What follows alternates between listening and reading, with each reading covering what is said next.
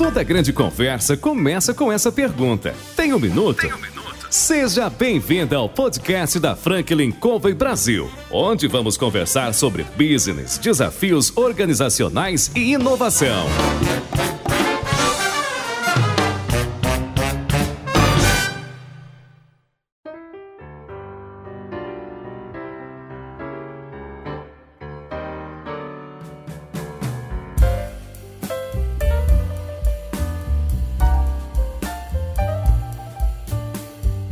Pessoal, aqui é o João Palmeira, eu sou consultor sênior da Franklin Covey Brasil e eu estou aqui para entrevistar presidentes, diretores, gestores e empreendedores que, de alguma maneira, contribuem com as suas histórias de vida, sua experiência, para nos ajudar a respeito dos nossos resultados. Hoje, a gente ligou para o Rafael Carvalho, CEO da Spot Metrics, e perguntou para ele: E aí, Rafael, você tem um minuto? Tem, claro, um prazer. Prazer é nosso, seja muito bem-vindo. Obrigado. Primeiro, João, quero dizer que eu sou um fã, que eu escuto e aprendo bastante com seus entrevistados, com vocês aí. Pô, que bom, é bom saber disso. Muito obrigado. Viu? Cara, a gente gostaria de saber um pouco da tua história. Conta um pouco aí da tua trajetória até hoje. Vamos lá. Bom, eu sou do Rio, sou natural aqui do Rio de Janeiro, de uma família de classe média, dos dois pais uh, funcionários públicos, então eu sou, sou aí um anti-empreendedor que resolveu empreender, né? É... Só para contrariar. é, exatamente, exatamente. Bom, enfim, eu me formei em engenharia, é, trabalhei aí numa Big Four como consultor e depois fui para uma empresa chamada Agora Corretora. É uma corretora de bolsas de valores, a gente era líder na época. Eu entrei na empresa, a empresa ainda estava no início de um processo de profissionalização, uma empresa que vinha crescendo ali, mas sem, sem estruturar seu crescimento. E aí eu entrei como usualmente se entra numa corretora do back-office para trabalhar custódia, trabalhar, enfim, na, ainda era Bovespa, BMF, CETIP, enfim, fiquei um bom tempo na corretora. É, acabei assumindo algumas áreas, me tornando sócio dessa corretora. É, a gente vendeu essa empresa para o Bradesco, foi uma venda grande, mais de um bilhão de reais. Eu ainda fiquei no Bradesco por mais três, três a quatro anos. Enfim, foi uma, uma, uma experiência super interessante para mim de trabalhar numa empresa aí de 500 funcionários para depois ir para uma empresa de 60 mil funcionários. Então muda bastante cultura, muda bastante os processos, enfim, acho que eu, eu fui paciente dessa mudança e, e acho que eu me beneficiei com essa mudança. Depois eu, aí sim, apesar de ter sido sócio da Ágora, eu não estava de fato empreendendo, já existia uma estrutura.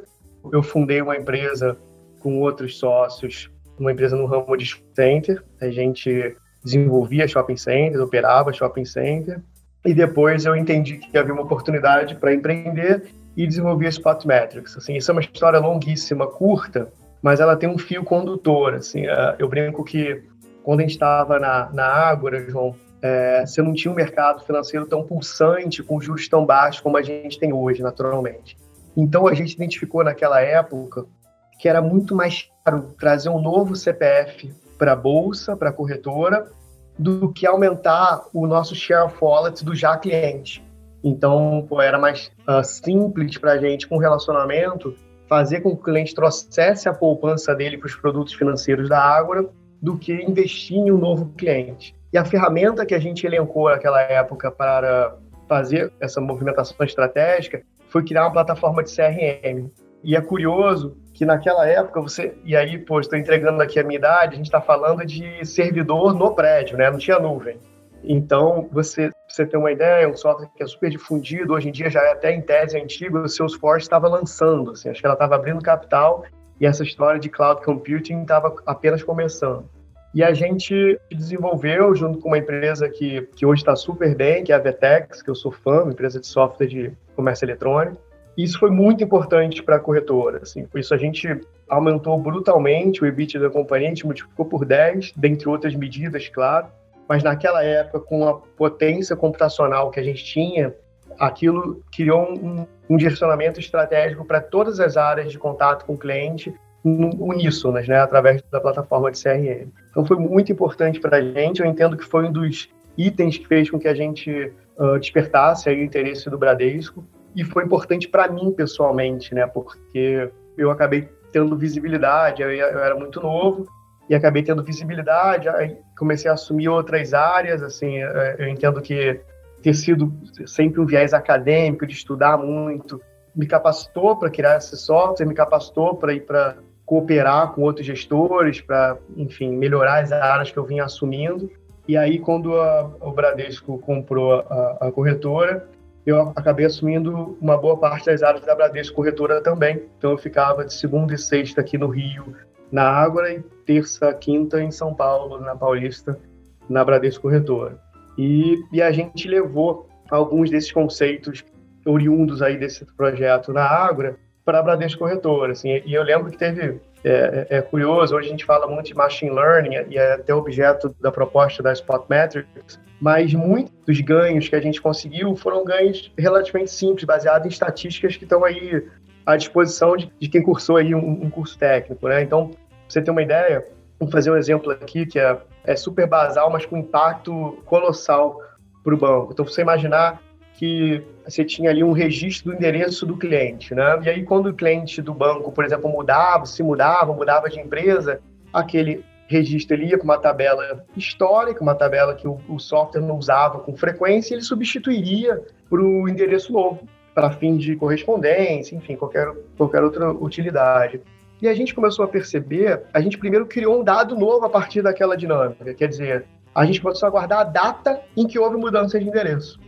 E a partir daquela data, a gente achou uma correlação altíssima entre cancelamento de conta e quem teve mudança de endereço. E é natural hoje a gente pensar que, por exemplo, quando o Rafa, quando o João muda de empresa, eventualmente ele vai para o banco dessa empresa, de relacionamento dessa empresa, ou ele muda de agência para um banco mais próximo do seu trabalho, ou coisas do gênero isso não era visível para o banco naquele momento. E a gente começou a avisar o gerente. Então, quando havia mudança de endereço, liga para o João, gerente, conversa com o João, entende o que está acontecendo na vida dele. E isso diminuiu brutalmente o que a gente chama de churn, né? o cancelamento de, de clientes. E se você pegar esse, essa diminuição de cancelamento e jogar no tempo, né, a gente calcular o valor do cliente no tempo, lifetime value, aquilo tem um ganho, para o cliente no banco tem anos de relacionamento para frente. Então, você trazer valor presente esse ganho, isso é um benefício colossal para o banco. E se você pensar ali, não tem nenhum rocket science em torno de uma operação como essa, né? Basicamente, usou conceitos que a gente está acostumado, uniu ali um pouco de, de análise estatística com muita experiência de negócio e você teve um resultado ali bastante importante para o banco. Pois bem, é, e aí eu tive a oportunidade, como eu falei antes, de, de começar uma empresa nova, uma empresa de shopping. Eu não entendia nada de shopping, na minha cabeça ali, naquele momento, eu pensei, bom, se eu fazia aqui uma campanha de CRM para 30 mil, 2 mil, 15 mil pessoas, o shopping eventualmente passa um milhão de pessoas por mês. Quer dizer, eu vou fazer campanha para 300 mil. Aquilo vai ser adorado para quem gosta de trabalhar com dados, né? E, e quando eu comecei a empreender, comecei a me relacionar com o mercado de shopping, o que eu percebi, e aí isso tem um bom tempo, está falando de aí de uns 7 a 8 anos, o shopping naquele momento, ele não entendia o consumidor como cliente dele. Ele entendia sim o lojista e ele entendia que se ele prestasse um bom serviço para o lojista, o lojista, por consequência, iria prestar um bom serviço para o consumidor e aquilo geraria um, um fluxo ali positivo de relacionamento. E foi uma super frustração para mim, porque na minha concepção naquela época já eu entendia que o consumidor era o centro da operação do shopping. Então eu percebi ali que tinha uma oportunidade que não estava sendo bem bem explorada bem percebida, que é de tratar o consumidor como um, um, varejista, por hipótese, trata, ou como uma Disney trata, enfim, a gente tem alguns exemplos aí super pertinentes. E não entendendo o consumidor como cliente principal, na minha concepção à época, o shopping meio que navegava olhando só para as estrelas. Ele não tinha um, um, ali um anteparo de software e de, de, ferramentas para tomar decisões. E se você comparar aí com a operação do e-commerce, você basicamente toma decisão baseada, calcada em dados, né? Então, eu tinha, eu percebi ali uma deficiência aí, uh, estratégica complexa no mercado de shopping. E a ideia da, da Spot Metrics é essa, tá, João? Então, assim, eu brinco que, ao contrário de alguns amigos meus, eu fiz poucas coisas na vida. Assim, eu fiquei muito tempo em poucos lugares, então eu sei fazer pouca coisa. E o, a Spot Metrics é pegar a experiência que a gente teve na Água no Bradesco de um CRM world class, super, super potente, aplicado ao mercado carente, como era o mercado de corretores, mas agora é o mercado de shopping. Então, o que a Spot Metrics faz entregar ali um, um MOS, que é o nosso software, que a gente chama de Market Operating System, que é, um, é entregar tudo que o, shopping, o marketing do shopping precisa para gerenciar o seu equipamento, o seu empreendimento baseado em dados. Então a gente não usa preconceitos, a gente não usa, a gente é claro, usa a experiência do gestor para ele tomar a decisão. Mas a gente entrega para ele uma munição ali de, de informação para aí sim ele arbitrar e colocar. A gente entrega a Ferrari para ele poder dirigir. Isso é bacana, né? O pessoal que está ouvindo a gente aqui, ouvindo a tua história, né, e ouvindo algumas das coisas que você comentou, acho que vale a pena pensar. Né? Você disse que é, trabalhou em poucos lugares, não é? Mas você fez um trabalho e você usou muito a palavra percepção, né? Perceber, olhar para o, o, óbvio, não é? Como você usou o exemplo do endereço, algo é um detalhe, né? Que passou desapercebido provavelmente por muito tempo e por todo mundo, né? É e, e, e ver essa correlação fez com que a mudança do resultado, né? O valor do cliente, como você comentou, não é? A gente sabe, para quem está nos ouvindo aí, que trabalha e busca, né, nesse mercado extremamente competitivo, trazer alguém como cliente, sabe quanto custa e o trabalho que dá.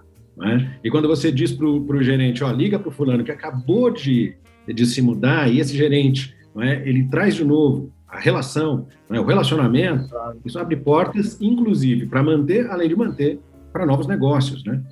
Essa área que, que vocês fazem, né, Sport Metrics, Conta um pouco mais. O pessoal que está ouvindo, nem todo mundo é, conhece da área de como esse trabalho não é, de você entregar a Ferrari, não é, como é que isso pode ajudar o negócio a expandir. Além do que, você quis dirigir uma Ferrari. Você já dirigiu uma Ferrari? Eu ainda não dirigi, cara, mas eu tenho um sonho. Né? Um dia, é quem sabe, né? A gente está aqui para realizar esse sonho do shopping, mercado de shopping. Conta um pouco mais. Mas vamos lá, assim, legal, assim, o que, que a gente...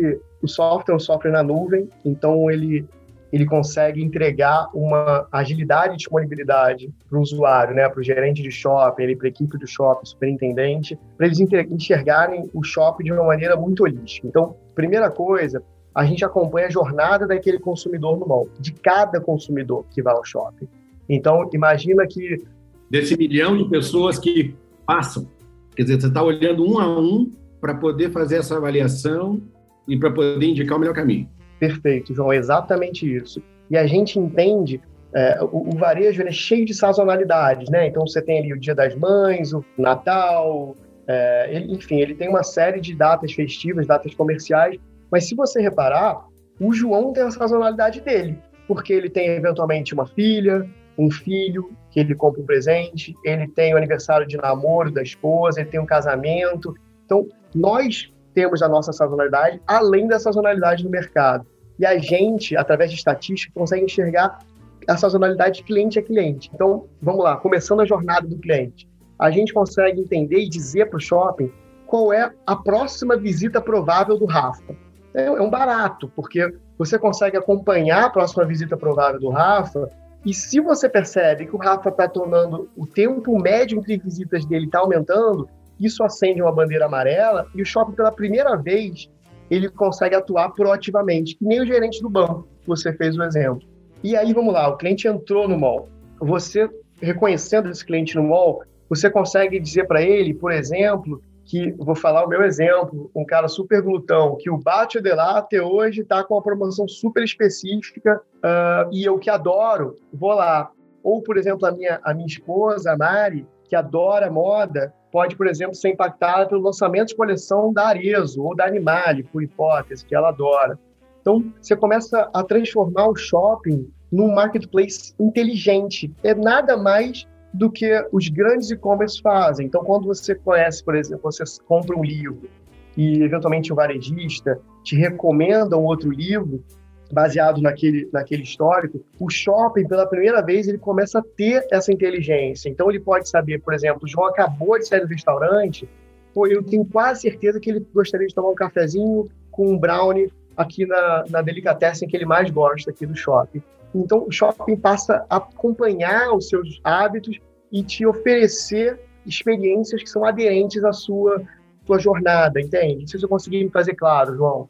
Eu acho que sim. Eu estou pensando como consumidor, né? Uhum. Em que eu vou a um shopping, por exemplo, né? É, eu faço parte do grupo dos glutões, como você, né? Vou lá para ver alguma coisa, né? Às vezes ver um, um tênis, um sapato, paro para comer, né? E quando eu vejo, não é, algo ou alguma outra situação ou promoção que me chama atenção, é claro que eu vou me sentir bem. Eu estou num lugar que eu estou sendo bem atendido e de alguma maneira estão falando comigo, né? Talvez eu nem perceba isso, mas existe essa troca de informação para tentar ganhar minha atenção, me manter ali e obviamente o ticket médio deve aumentar, né? É isso aí, não? Como é que é? É exatamente isso. Assim, a gente, se você imaginar, eu tenho um filhinho de um ano e, e um mês e um filhinho de três anos, tá? É, a experiência dele é muito diferente da experiência que eu tive em, consumo, né? Assim, eles estão começando a vida deles, mas ele já, por exemplo, tem acesso ao YouTube. E ele não entende muito bem o que é comercial, assim, ele não entende muito bem o que é ter que ver um programa que você não está interessado até o fim. E se você observar a dinâmica do shopping até então, ela é uma dinâmica muito física, muito uniforme para todo mundo. E o que a gente está fazendo é entregando um shopping diferente para cada um.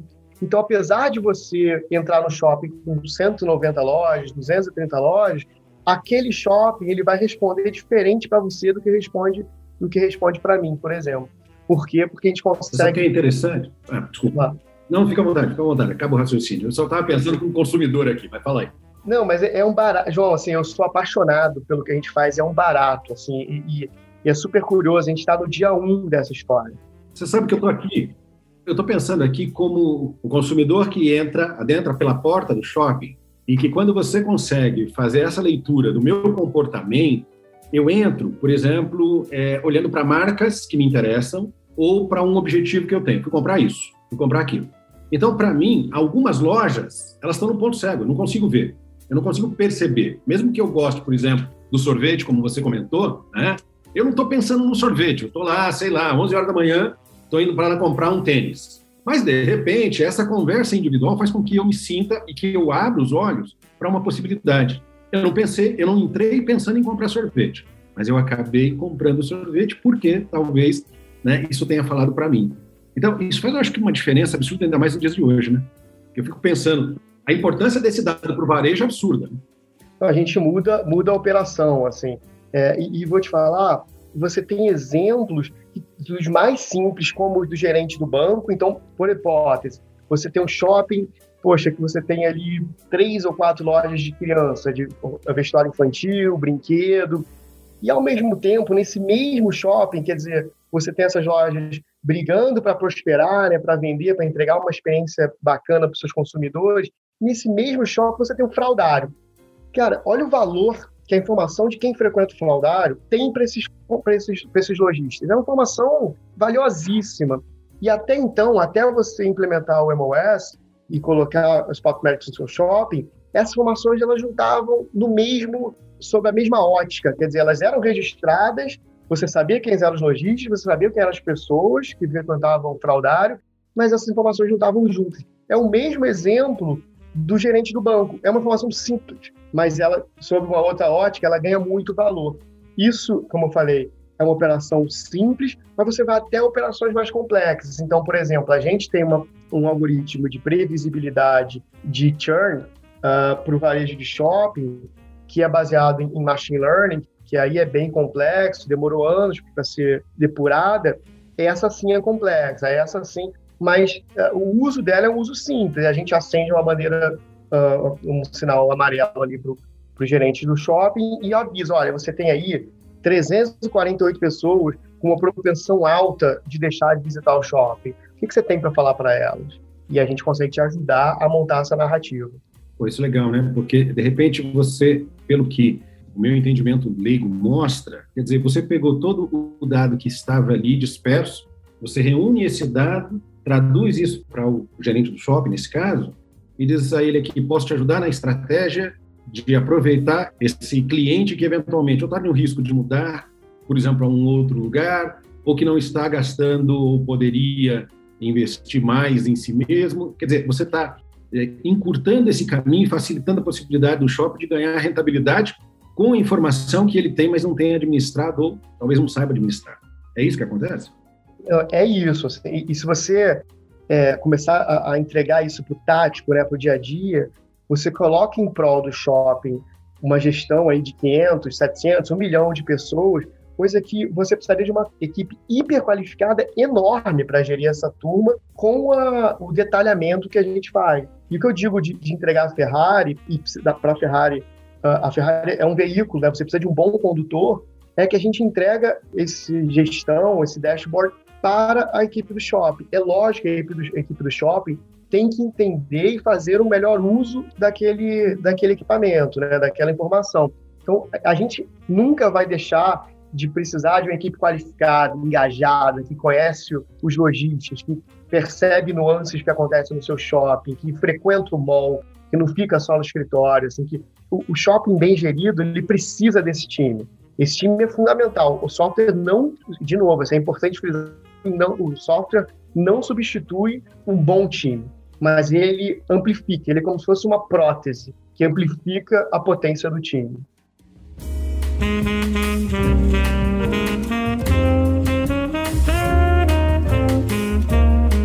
Oh, bacana. Quando você olha hoje, não é, para 2021, qual é hoje, na sua opinião, a expectativa do varejo, né, para o varejo físico? Porque a gente tem percebido de que a pandemia fez com que mudasse o comportamento do consumidor, né? Ele tem ido menos, até porque a gente não tem, não é, a permissão para ir, os horários estão restritos, né? E aí, qual é a perspectiva que você vê para esse ano, já que se a gente vai ter vacinação de fato, uhum. isso vai acontecer numa larga escala por ainda por alguns meses, né? Lá fim do mês, do ano, né? Talvez. É isso. Bom, eu tenho uma opinião um pouco polêmica, hein, João? Me ajuda aqui. Vamos lá. Bora lá. É, o Brasil, você tem, você tem alguns dados referentes ao market share do e-commerce no Brasil antes da pandemia, ali circulando entre 6, 5 e 7%. Durante ali o auge da pandemia, na primeira onda, está falando de abril, maio, né, por ali, em que a gente ficou muito em casa, uh, você tinha uma restrição muito forte de circulação, esse share, segundo notícias, dobrou. Vamos lá, assim, é, tem várias formas de você enxergar esse número. Para mim, a forma mais óbvia de enxergar esse número é uma resiliência do varejo físico. Porque todo mundo em casa, a minha expectativa é que esse número multiplicasse por 10, não dobrasse para o e-commerce. E ainda assim, você tem uma participação super relevante do varejo físico. Em contrapartida, é, eu acho que essa é uma, uma leitura que a gente vai deixar de ter nos próximos anos. Quer dizer, essa quebra aí de varejo físico e e-commerce, ela vai pouco importar para o consumidor e ela vai ter uma, um viés muito mais de, de, de, análise técnica e gerencial a, a respeito de qual, como é que você investe em que canal, do que propriamente uh, em relação à empresa como um todo. O que eu quero dizer com isso? Eu quero dizer que as empresas vão ter que ter presença digital e física, as principais empresas. Vou te dar alguns dados que talvez não sejam tão uh, óbvios ali quando a gente está inserido no contexto que a gente está. Mas, por exemplo, uh, a taxa de mortandade de lojas no e-commerce ela é bem maior do que a taxa de mortandade de lojas físicas. Por quê? Se você entrar no shopping, você vai pagar o aluguel daquela loja. O shopping ele, ele é um equipamento grande, robusto e construído de maneira a infundir fluxo na sua loja, né? você vai pagar ali entre 13%, 16%, 17% do seu faturamento em aluguel. Uma loja no e-commerce, ela por anos precisa investir mais do que ela fatura para conseguir ter um espaço de marca e um, uh, um fluxo recorrente de clientes. Então, você tem uma disparidade. E essa disparidade, ela tem para um lado benefícios, para o outro malefícios. Então, hoje, se você olhar a penetração em brinquedos e eletrônicos, o e-commerce é brutal. E faz todo sentido, né? Você, em geral, você tem produtos muito padronizados e tal, e você já sabe o que você está. Eventualmente, você vai na loja para ver o brilho de uma TV, para ver a imagem, o áudio de um celular, e eventualmente você compra no e-commerce. Mas quando você vai, por exemplo, para vestuário feminino, e aí falando shopping e masculino, isso é um, é um percentual grande ali da, do mix do shopping, você tem uma cesta no varejo físico mais de três vezes maior do que uma cesta de compra no e-commerce. No e-commerce, você tem, nos Estados Unidos, uma coisa em torno de 40% de troca. Então, você exige uma logística reversa no e-commerce, que é caríssima, e no Brasil ainda precisa ser melhor resolvida, né? A gente tem infraestruturas muito rudimentares em termos de, de logística, enquanto no varejo físico, eu vou lá, experimento aquela camisa, entendo, troco o tamanho, vejo a cor exatamente, então você tem ali um, percentual de troca muito mais baixo. O que eu quero dizer é que, na minha concepção, assim, um varejista de sucesso, ele vai precisar ter presença física, então, eventualmente, ele não vai querer ter uma loja, mas ele vai participar de um coworking de lojas, ele vai poder participar de uma coleção para uma marca física maior. Essa marca ela vai precisar ter vivência física, o cliente vai exigir um relacionamento nesse sentido. E por outro lado, hoje o varejista é físico, eminentemente físico, ele precisa ter presença digital. Então, ele pode optar por, eventualmente, até não vender no mundo digital, mas ele precisa conversar com o seu consumidor através das, das, redes sociais, através de canais de contato. Ele precisa, eventualmente, ele precisa vender sim, mas ele precisa começar esse relacionamento digitalmente. Hoje, eu acho que o consumidor, o Joaquim, o Antônio, meus filhos, não vão perdoar ali as lojas que não têm uma abordagem híbrida, né? Acho assim, é muito pouco eficiente dada a cultura que eles nasceram, enfim, o contexto que eles são criados. É interessante pensar nisso, né? Porque quando você comenta, eu fico imaginando, né? Eu sou da, da velha geração que sempre esteve comprando nas lojas, não é? E que nos últimos 20, 20 e poucos anos passou a comprar no e-commerce. E para aqueles que resistem entrar no e-commerce ou que é, pensam no e-commerce como algo desafiador ou talvez muito caro, tem que entender que eu acho que é uma vitrine, né? Mesmo que você não venda, você tem que estar ali. Se você não estiver ali, você talvez esteja fora do jogo né? acredito eu, pelo menos é a, é a impressão que, que a gente tem. Agora, você estava falando dos custos, né? E dos desafios. Como é que os dados, não é? Hoje, é, o foco da Spot Metrics são os shoppings. É, você tem uma visão de trabalhar isso para outras outros ramos, outras áreas ao longo do tempo? Bacana, João. Boa pergunta. É, eu queria te contextualizar um pouquinho que, que a gente como é que a gente está colocado nesse mercado de shopping. Né? A gente hoje, é, a gente é líder nesse mercado, entre os shoppings que usam um CRM, a gente deve ter mais de 80% de market share. Isso significa que 12 a 14% do varejo brasileiro passa pela nossa plataforma. Então, o que eu converso aqui internamente é que a gente tem uma missão hipercrítica e hiper impactante. Quer dizer, se a gente consegue com o nosso software, fazer a transformação digital de um setor. Olha, olha que frase bacana, né? A gente conseguir trazer um setor para o topo da cadeia alimentar de inteligência de dados, a gente possivelmente mexe no PIB. Pô, que é um, um orgulho colossal para a turma que está aqui Antes, dentro. Né? Não, a gente, eu, estou falando com você, eu estou arrepiado aqui. Eu tô, o pessoal não está vendo. Para quem não está vendo, eu estou vendo, gente. É, pois é. É, a gente tem muito orgulho do que a gente faz eu acho que a gente tem uma, um, um papel bacana na, na vida aí do, dos consumidores e dos shoppings brasileiros. E existem outros mercados que eu acho que, que tem essa carência, né? Então, é, imagina só, uma loja, foi eu e o João aqui, abrimos uma loja no shopping aqui da nossa vizinhança. É, essa loja, ela tem um valor, ela entrega um valor muito grande para o consumidor que vive ali na zona primária, na zona secundária de influência, naqueles 5, 7 quilômetros de raio ali daquela loja.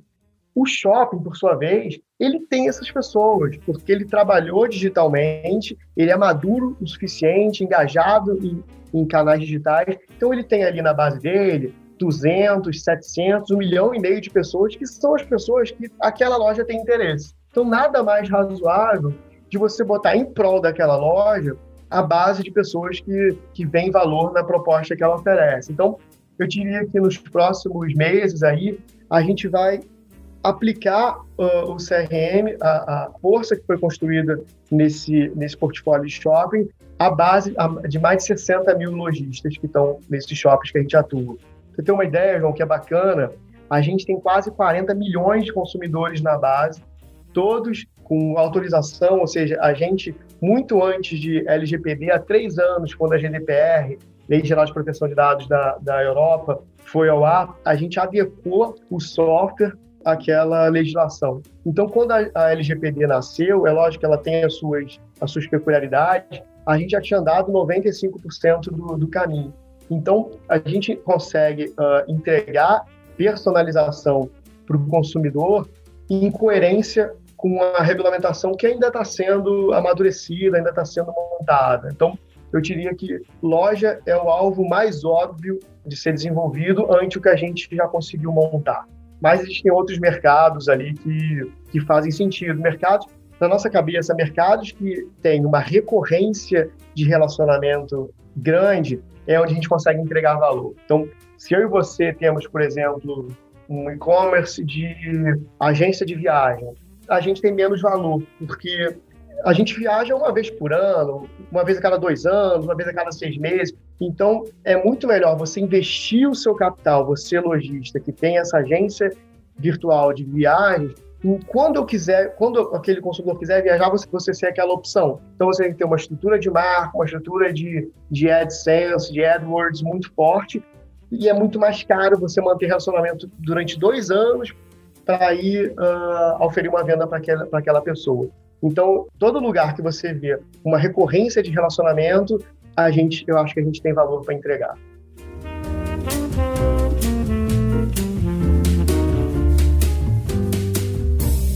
Você falou de, nos próximos meses, né, esse trabalho junto ao lojista. Então, nós estamos falando de 2021.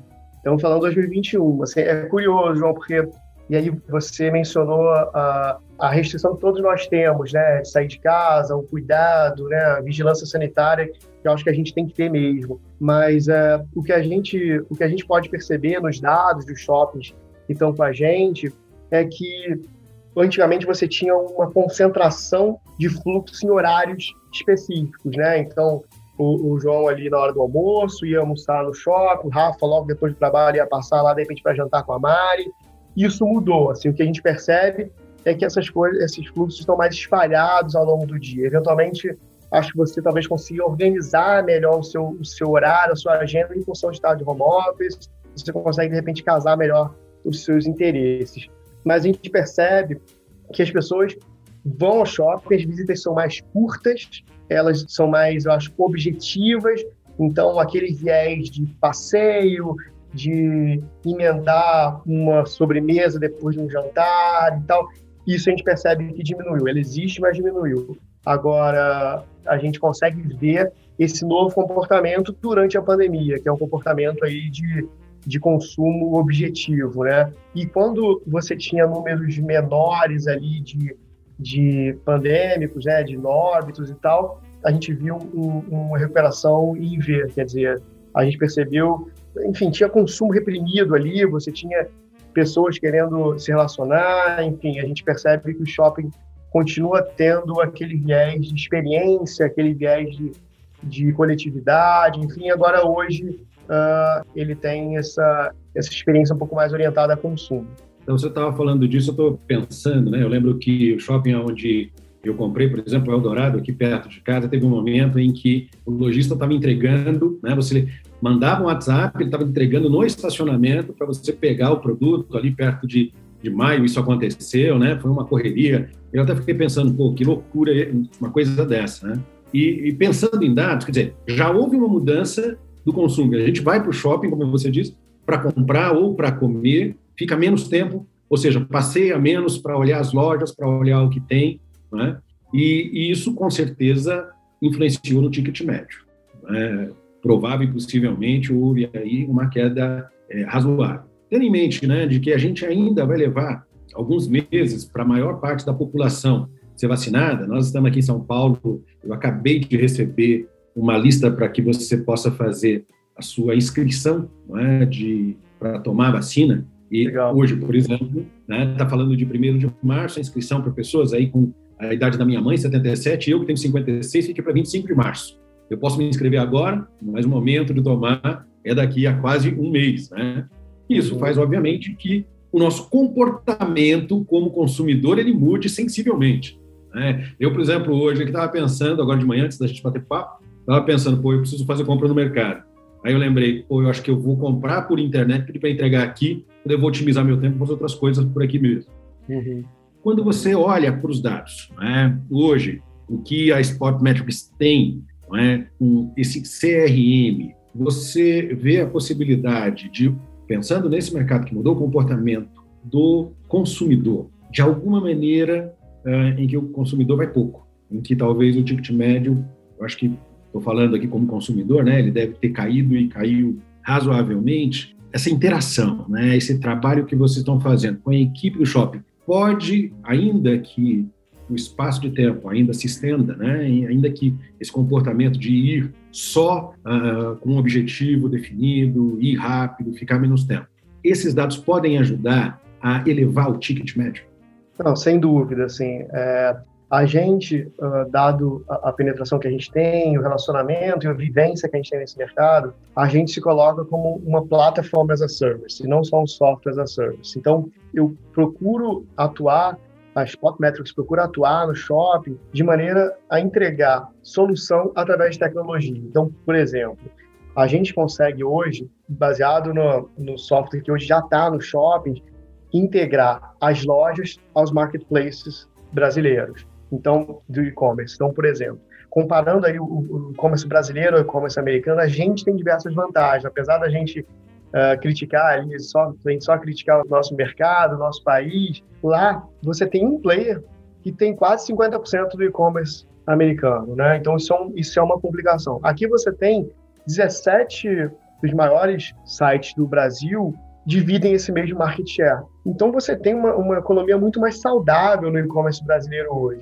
a gente consegue, com poucos cliques, por exemplo, pegar uma loja do shopping e divulgar o portfólio dela, divulgar os produtos dela nesses 17 marketplaces. Então, o que a gente fez foi ampliar o, os canais daquelas lojas a um custo baixíssimo de cliques. Então, atrito baixíssimo. Então, hoje você, por exemplo, que mora numa, perto de um shopping e que, uh, eventualmente, não pode sair de casa, tem, enfim, tá, tá recluso e tal, você pode enxergar o estoque que está naquelas 200 lojas daquele shopping, fazer a compra e ter uma entrega muito rápida, assim, diferente que você teria, por exemplo, num site qualquer, longe da sua casa, enfim, uma marca nacional. Então, isso é uma primeira abordagem muito pragmática de como o shopping pode ir até o cliente sem ter que esperar que o cliente vá até o shopping.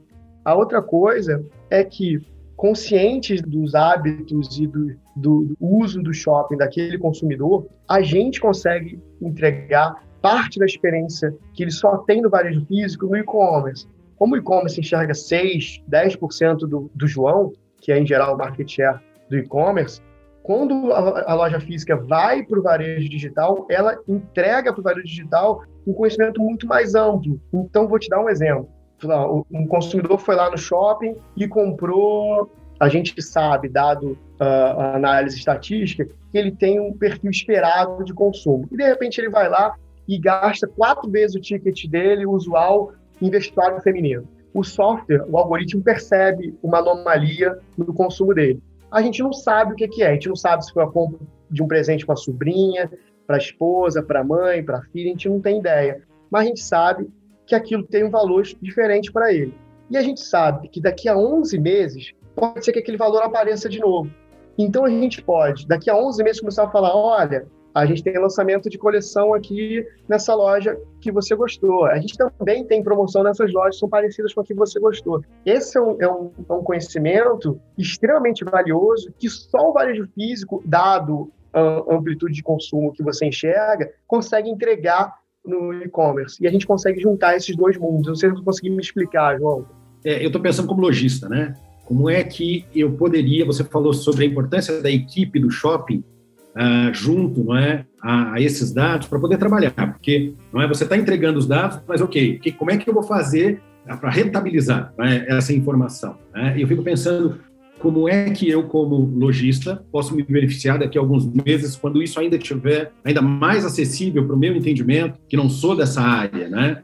Você, como é que você, falando para mim, lojista, né, que não tenho, que sou um zero à esquerda em termos de trabalhar com esses dados ou gerar resultados, como é que você traduz isso para mim de forma uh, mais simples, vamos dizer assim?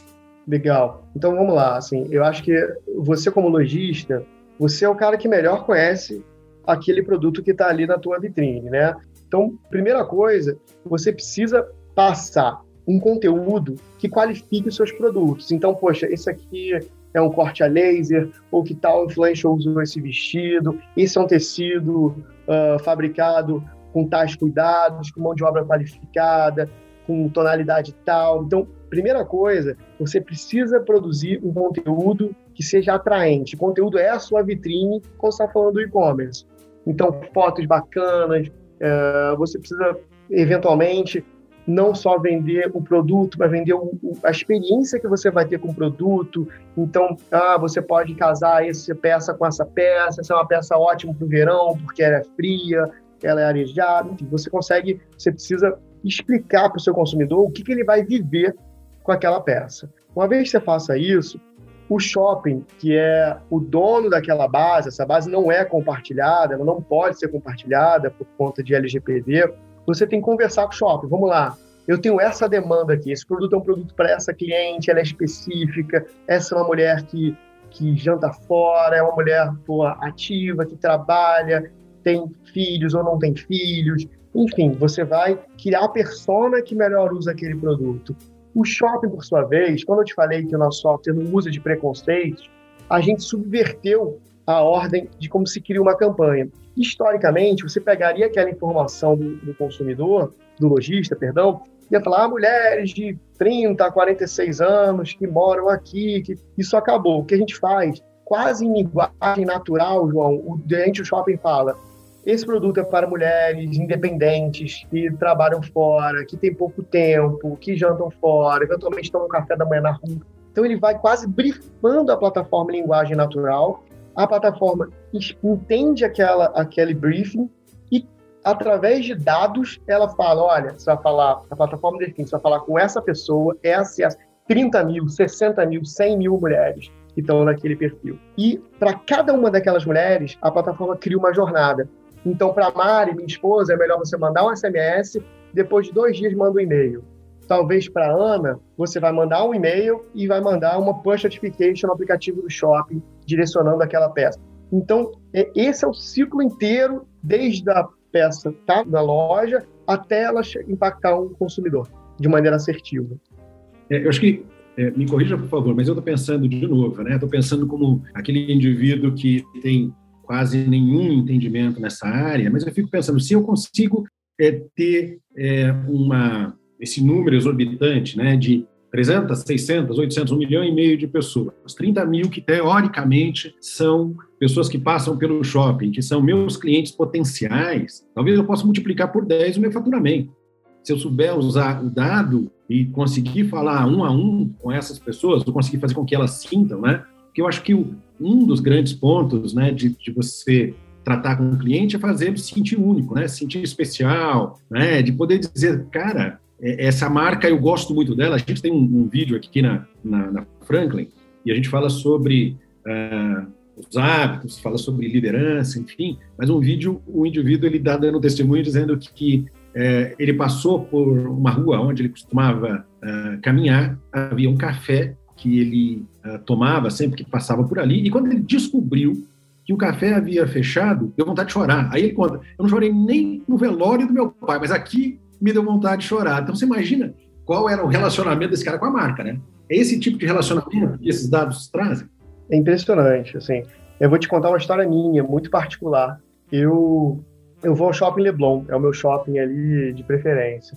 E no Shopping Leblon, você tem lá embaixo no TR um Starbucks, eu, eu, eu também sou um cliente super fiel à marca, adoro os produtos e tal. E aí eu chamei, eu e a Mari chamamos, isso tem quatro anos, eu chamei a minha mãe para tomar um café, ela adora café. Aí eu sentei lá, pedi o café pra gente, eu peguei lá e sentamos na mesa, nós três, e aí a Mari deu um presente pra minha mãe. A minha mãe abriu aquele presente pequenininho, um pacotinho pequenininho, e tinha dois sapatinhos de neném. E a gente não falou nada, né?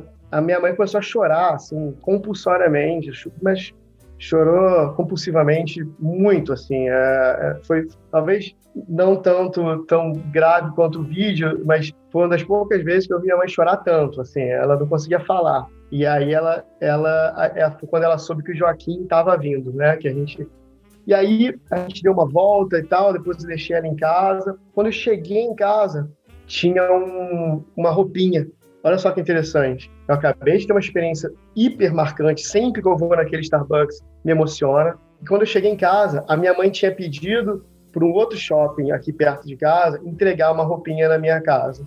Então, você vê as duas hemisférios ali do e-commerce e da loja física funcionando uma experiência super marcante para mim. Assim, essa é uma história que eu vou contar ali o, o resto da vida, sabe? Eu acho que isso faz toda a diferença, né, cara? Porque essa experiência emocional é que, que conecta, né? E mantém, né? Eu acho que esse é o grande ganho.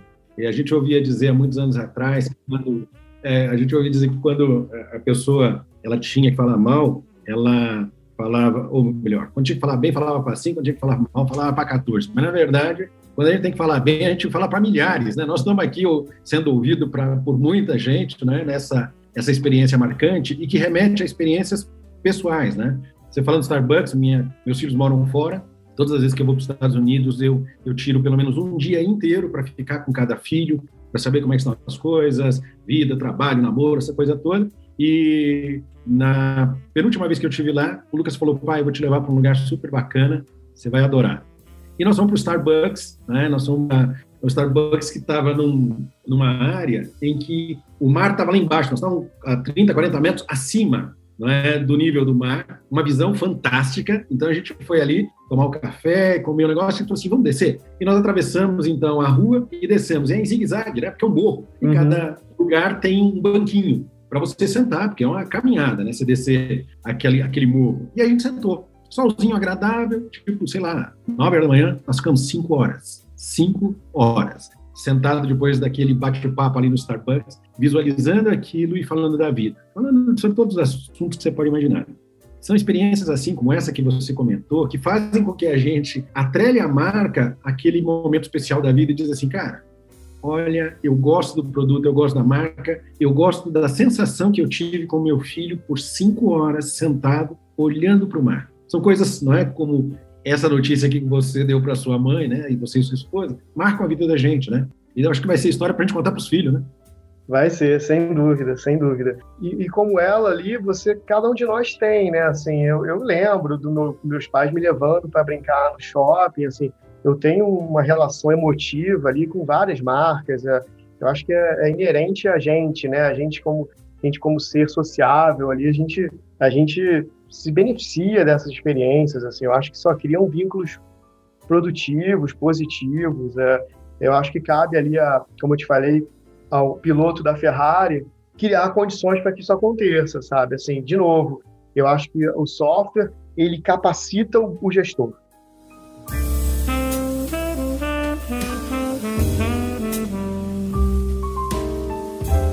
Acho que essa é a parte que talvez dê uma certa esperança, né? Porque uma das coisas que me chamou a atenção, a gente, com os cursos da Franklin, né, eu particularmente, com todos os consultores, viajamos muito com essa situação da pandemia, né? Isso foi cortado em 100%, mas eu lembro de lá atrás, né, olhar para alguns shoppings em diferentes capitais e verificar, não é, às vezes uma loja fechada aqui, uma situação ali, até em praça de alimentação, o que em alguns shoppings me deixou boquiaberto, né? Eu falei, pô, na de alimentação você tem uma loja fechada, duas lojas, e hoje você tem mais. Então, eu vejo é, o que você está dizendo, e eu, eu, gostaria de saber qual é a sua visão, com otimismo, com a possibilidade da gente é, se reinventar, é, olhar para o conhecido, ter essa, vou usar a palavra de novo, percepção, que como você usou no início do nosso bate-papo aqui, falando sobre, olha, a troca de endereço perceber que ela acontecia, perceber que ela era relevante, acabou culminando não é, num ganho substancial quando eu comparei os dados, por exemplo, do valor do cliente.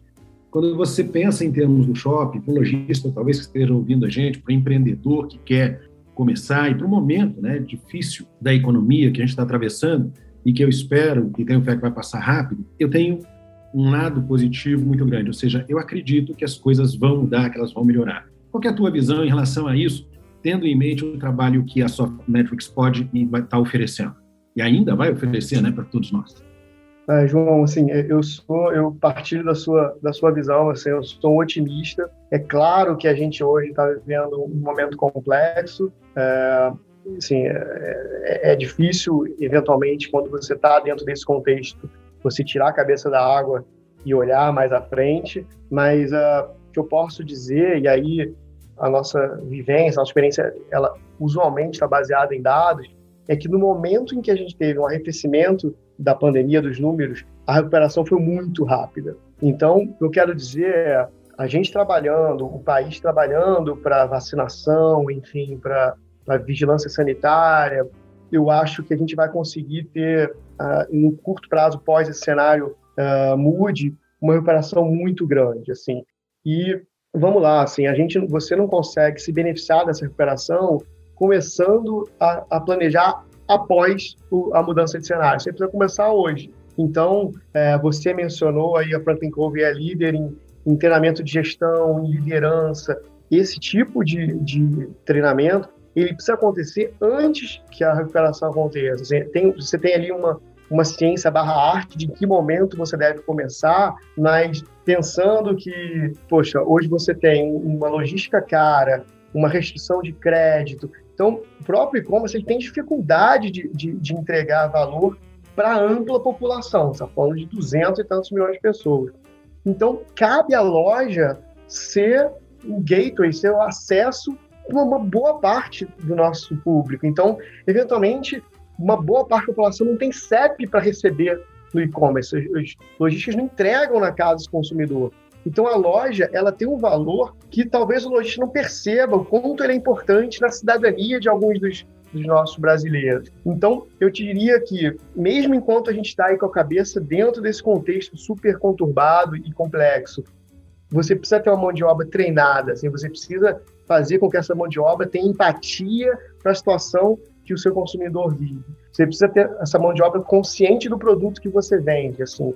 É, eventualmente, o mix, o seu mix vai precisar, você vai precisar baixar um pouco o ticket médio para começar a rodar essa engrenagem, para que aos poucos você, você recupere isso junto com, com a população. E eu diria que o software, e aí sou agnóstico, seja ele qual for, ele pode te ajudar a tornar esse processo menos atritoso. Então, por exemplo, se você começa a reconhecer os clientes que voltam, se você começa a reconhecer quais são as datas importantes para aquele cliente, você abre mais um caminho, mais um canal de relacionamento e, e é o que você falou, assim, a gente tem exemplos, João, de, de lojas multiplicando o faturamento ali, putz, números que são, assim, a gente dá muito orgulho a gente.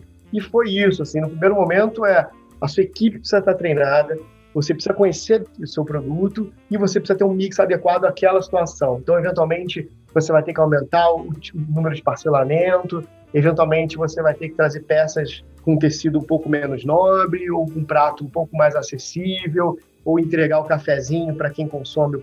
Você vai ter que criar situações em que você adeque ali aquele momento que a gente está vivendo.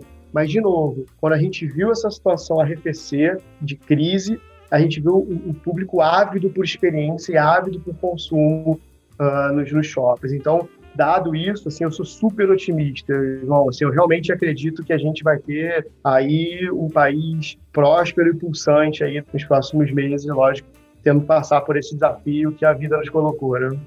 Bacana, eu acho que faz a gente pensar, né, o pessoal que está ouvindo a gente, sobre coisas que são básicas, são simples, mas às vezes não são observadas, né? Você me lembrou, ao falar aí, uma, um adágio chinês que eu já ouvi, às vezes eu repito, que diz que não adianta cavar o poço a hora que a sede aparece, daí já é tarde. E o que a gente tem que fazer justamente né, é começar a se preparar agora. Né? Esse é o momento de, de se aprimorar, de pensar fora da caixa, de usar a criatividade, de buscar inovação. Né? A gente tem discutido inovação, não é criar do zero, né? mas é buscar olhar para o que você sabe e se perguntar o que, que eu posso fazer diferente, de que maneira eu posso atravessar esse momento. Eu tive negócio por muitos anos e eu lembro que alguns anos atrás um dos, dos funcionários passou comigo, né, por algumas crises uh, que a gente teve aqui, crises uh, de toda sorte, diz assim, João, não é a primeira, e a gente já passou por duas crises, essa que está tendo né, é mais uma. E, e, era um rapaz muito simples, mas ele falou aquilo, né, e mexeu comigo, porque eu pensei, pô, um mal que sempre dure, como diria a vovó, né? Isso vai passar. Uhum. Então, a grande questão é se a gente puder buscar é, utilizar é, as parcerias, é, utilizar essa inteligência que, como a só faz, é, e tem conseguido, você me disse, 80% né, desse, desse mercado é, de shoppings, vocês conseguem 60 mil lojas, se eu, se eu bem entendi, é? estão sendo beneficiadas. Você que está ouvindo a gente, que é lojista e que, como você disse, né, Rafael, agora é o momento que tirar a cabeça fora d'água não é mole, né, não é fácil, a gente sabe dos desafios que estão sendo, mas eu acho que você que está ouvindo a gente, pare e pense em tudo aquilo que o Rafael está comentando, porque, para mim, como consumidor, eu consigo perceber é, o otimismo é? e, e, consigo, é, de alguma maneira, me sentir mais otimista em relação aos desafios, porque, primeiro, que eu sei que passa. Segundo, que eu compreendo, como a gente discute aqui na Franklin, você tem que se preparar agora, como você bem disse. É o momento de pensar, de olhar para o que eu não fiz e eu posso fazer. Eu lembro, a gente usa o exemplo do Rancharan aqui num dos nossos cursos, e ele conta que tudo que ele aprendeu de economia, ele aprendeu na lojinha dos parentes dele, que hoje são três, não é? lá na Índia, né? E ele comentando de que eles conheciam o consumidor, eles sabiam como tratá-lo, fidelizá-lo. Né? Haviam outras lojas lá, mas as lojas da família dele fizeram com que ele pudesse perceber, não é, que coisas eram importantes e que algumas delas você está comentando aqui, não é? De certa maneira a gente está olhando não para uma lojinha ou para três, como tem a família lá do Rancharan, mas para 60 mil lojas, não é? Para 40 milhões é, de consumidores dentro da base e que o engraçado de tudo isso é que com esse tipo de trabalho que você desenvolve, você, lojista, empreendedor que está ouvindo, poderá ter a condição de tratar um universo gigantesco de pessoas como se fosse único. E aí você vai fazer com que o seu cliente tenha as mesmas lembranças que eu tenho lá com o Lucas, né? Daquele bate-papo lá uh, no Starbucks e, e, que o Rafael teve aqui, né? De anunciar a vinda do Joaquim, do Joaquim, né? Do Joaquim, é isso aí. Com a tua mãe, né? Isso é muito legal, né? Não, é um barato, João, assim, é, eu fico emocionado quando, quando vou lá, assim, eu sempre, não tem uma vez, eventualmente eu passo e não tomo café, naturalmente, mas não tem uma vez que, eu, que o meu olho não vá para lá e, e, e, lembre daquela, daquela situação. Sabe? Agora, você imagina o que é legal? É daqui a alguns anos você passar lá com o Joaquim e falar assim: vou te contar uma história, senta aqui. Estava sentado aqui, tua mãe ali, tua avó ali, foi assim. Isso, acho que, como dizem por aí, não tem preço, né? É isso que conecta a gente à marca, né? Ah, cara, é, é mágico, assim. E, e, eu sei que a gente tem caminhos a percorrer, né? A gente varejistas, né? Nós temos, nós usualmente, até pela condição de macroeconômica que a gente viveu, você teve operação, deve ter pego inflação, deve ter pego juros altos, a gente sofreu muito, né, João? Então, a gente... Cara, eu peguei um negócio que você nunca ouviu falar, chamava overnight. Quer dizer, você ouviu falar, mas você não viveu, você é muito novo. É. Né? Eu acho que você era menino quando esse negócio de overnight, para quem não sabe, você investiu o dinheiro na madrugada, né? na noite, né? de um dia para o outro. Uma coisa de louco, uma inflação que chegou a 80% ao mês. É uma loucura. Doideira, né? Mas, enfim, diante desses desafios todos, foi muito importante para o varejista sobreviver ele comprar bem. Você precisava comprar bem, com prazo, com condições, é, dada a volatilidade da moeda, da inflação. Agora, a gente precisa que o varejista venda bem né, mudaram as condições macroeconômicas. Então, a, a, o diferencial competitivo do varejista hoje, que é o que você estava mencionando, ele não está orientado à compra. E a gente domina isso, mas orientado a treinamento de time, orientado a uma vitrine organizada, a um mix ótimo, relacionamento com o cliente, mudou a, a variável, né? Assim, então, é, eu acho que mudou o mercado, mudaram as condições macroeconômicas e o varejista vem a reboque, tendo que aprender a, a se reinventar, como você colocou, e adotar ali tecnologia e processos em, prol de uma venda consultiva, né, uma venda com experiência. Tanto é, João, que, e ali eu estou me estendendo, mas naquele breakdown que eu te falei de penetração do e-commerce, né, luxo é um item que é difícil, super difícil o e-commerce penetrar. O luxo basicamente é experiência, né? Você entrar ali numa loja, entender o corte, entender a joia, a origem, qual mina, enfim, aquilo tudo faz parte da venda e faz parte do produto. O produto não é só o que você põe no dedo ou o que você veste. Então, é, o que eu quero te dizer é que o, consumidor ele vê valor na experiência, né? A gente falando aqui nossas histórias, então cabe ao piloto da Ferrari criar essas condições, criar o cheiro, criar a, a, putz, a, a, música, o atendimento que reconhece o nome, com um sorriso, que não é intrusivo, que é simpático, enfim. Eu acho que aí tem um, uma mudança de paradigma que, que, que, o lojista ele começou essa vivência e ele está tá ali caminhando para tornar isso para tornar isso putz, como um diferencial da sua, da sua operação.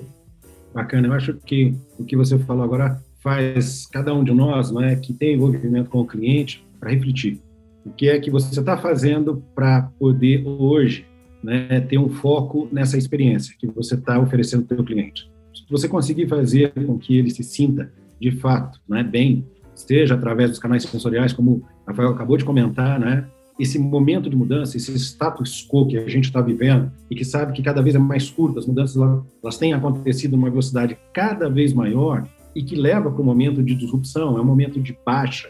E às vezes a gente tenta se questionar, né? Por que comigo? Por que agora? Como é que eu vou fazer? Calma, calma, porque é um momento em que se você, de fato, conseguir parar, respirar, colocar a cabeça para fora, como disse aqui o Rafael, pensando nessas variáveis, e aí vou usar de novo a palavra, né? percebendo nos nuances, as diferenças, talvez você possa fazer não é, uma mudança estratosférica. E o crescimento, de fato, ele pode acontecer não é, em V. Quer dizer, em algum ponto, aqui para frente, num curto espaço de tempo, a retomada do crescimento, as vendas, elas podem e elas vão voltar.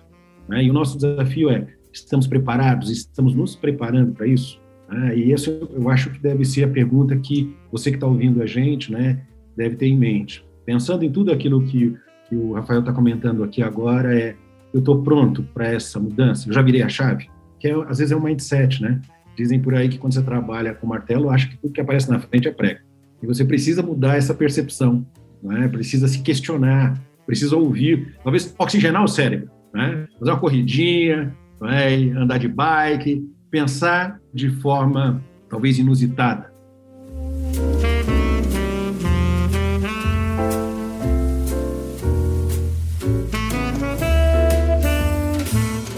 É, nós estamos aqui com o Rafael Carvalho, CEO da Spot Metro, dando uma aula é? e, na minha opinião, uma injeção é, de otimismo para você que está nos ouvindo, pensando no futuro próximo. Rafael, cara, muito obrigado por, esse bate-papo, está sendo incrível. Agora que a gente está chegando no finalzinho dessa nossa conversa, tenho certeza que quem está ouvindo a gente aqui parou para refletir um pouco a respeito da realidade, mesmo nesse momento difícil. Então, Rafael, últimas palavras aí, fica à vontade para, se quiser, compartilhar talvez aí uma dica, uma sugestão, ou aí como você fez agora, né, uma maneira de nos ajudar a repensar o momento atual e as nossas práticas. Beleza, João. Não, eu queria agradecer a vocês. Assim, eu acho que a Franklin Covey tem um papel super importante através desse podcast. Eu, eu escuto com frequência e, e, e, aprendo, né? Muito mais fácil, mais barato e mais rápido aprender com os outros do que com a sua própria experiência. É, e eu diria para a turma aí que está tá brigando junto com, com todo mundo para melhorar a situação do nosso país e tal, que enfim, é isso, vem, vem coisa boa, assim, a gente, a gente percebeu de novo, assim, não, eu não estou sendo otimista baseado em nada, a gente viu nos dados, a gente viu o consumo de frequências, a visita vindo, então é, é isso, é você pensar agora como é que você se capacita, como é que você planeja esse próximo passo. Então, seja treinando seus lojistas, seus vendedores, seja revendo seu estoque, seu giro, é, condições de pagamento, vitrine, condições de aquisição de cliente, cadastro. Eu acho que tem várias formas de você escrever isso num papel e pensar como é que eu posso melhorar cada um desses itens. Assim, muito rapidamente, João, eu lembro quando eu, fui chamado a ser sócio da Água, um banqueiro me chamou na, na sala, falou, Rafa, não importa qual função você tenha na corretora, não importa se você é dono de uma loja, você tem que pensar na sua lojinha. Como dono daquela lojinha, você chega cedo, você limpa a vitrine, expõe os produtos, conhece os produtos, e aí você abre a vitrine, abre a loja, recebe os clientes, e aí você conhece bem, você sabe os nomes dos clientes, anota, você tem o seu caderninho, e aí no final do dia você fecha a vitrine, confere o caixa, bate com estoque, tá tudo redondinho, você sobe no mezanino acende a lamparina, acende o abajur e pensa como é que eu transformo essa loja na melhor loja do bairro. E aí no dia seguinte você chega um pouquinho mais cedo, vai ali na banca de jornal, porque você percebe que várias pessoas passam na banca antes de ir para o trabalho, e você pede para o jornaleiro para poder você botar um flyer do seu do sua loja. E aí você começa a aumentar a sua loja. E como é que eu transformo agora a minha loja na melhor loja da cidade, depois na melhor loja do estado, depois na melhor loja do Brasil? Esse é o discurso que a gente constrói os Spot Metrics todo dia. Cada um aqui é dono da sua lojinha. E a corrente é tão forte quanto o elo mais fraco. Então a gente sabe que cada um aqui está melhorando a sua lojinha para ser a melhor lojinha do bairro, da cidade, do estado, do Brasil. E é, eu acho que cabe aí essa reflexão para os nossos ouvintes é, é, entender o que, que eles estão fazendo para transformar a lojinha deles na melhor lojinha do bairro. Muito bacana. Rafael, muito obrigado. Obrigado pelo teu tempo, o bate-papo aqui foi excelente. Pessoal que está nos ouvindo, obrigado por nos acompanhar. Fica aí né, o convite. Eu acho que essa comparação aqui que Rafael fez faz todo sentido, né? Cuida da sua lojinha. Diz um ditado antigo que o olho do dono não engorda o porco, né? Quem melhor do que você para fazer com que a sua lojinha, de fato, ela seja melhor, né? E não importa o tamanho dela.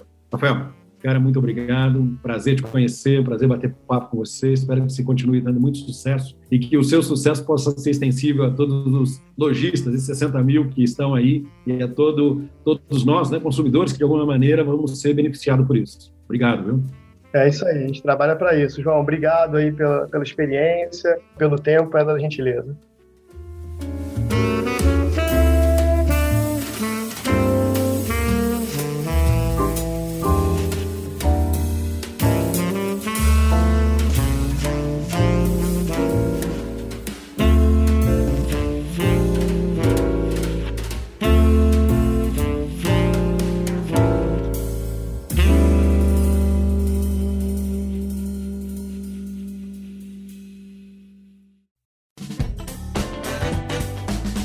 Você acabou de ouvir mais um episódio do Tem um Minuto.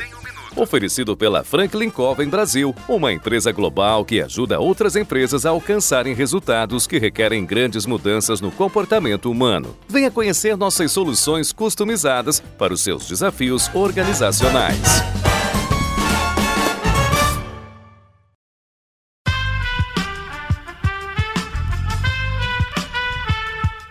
Podcast foi editado por Aerolitos Edição Inteligente.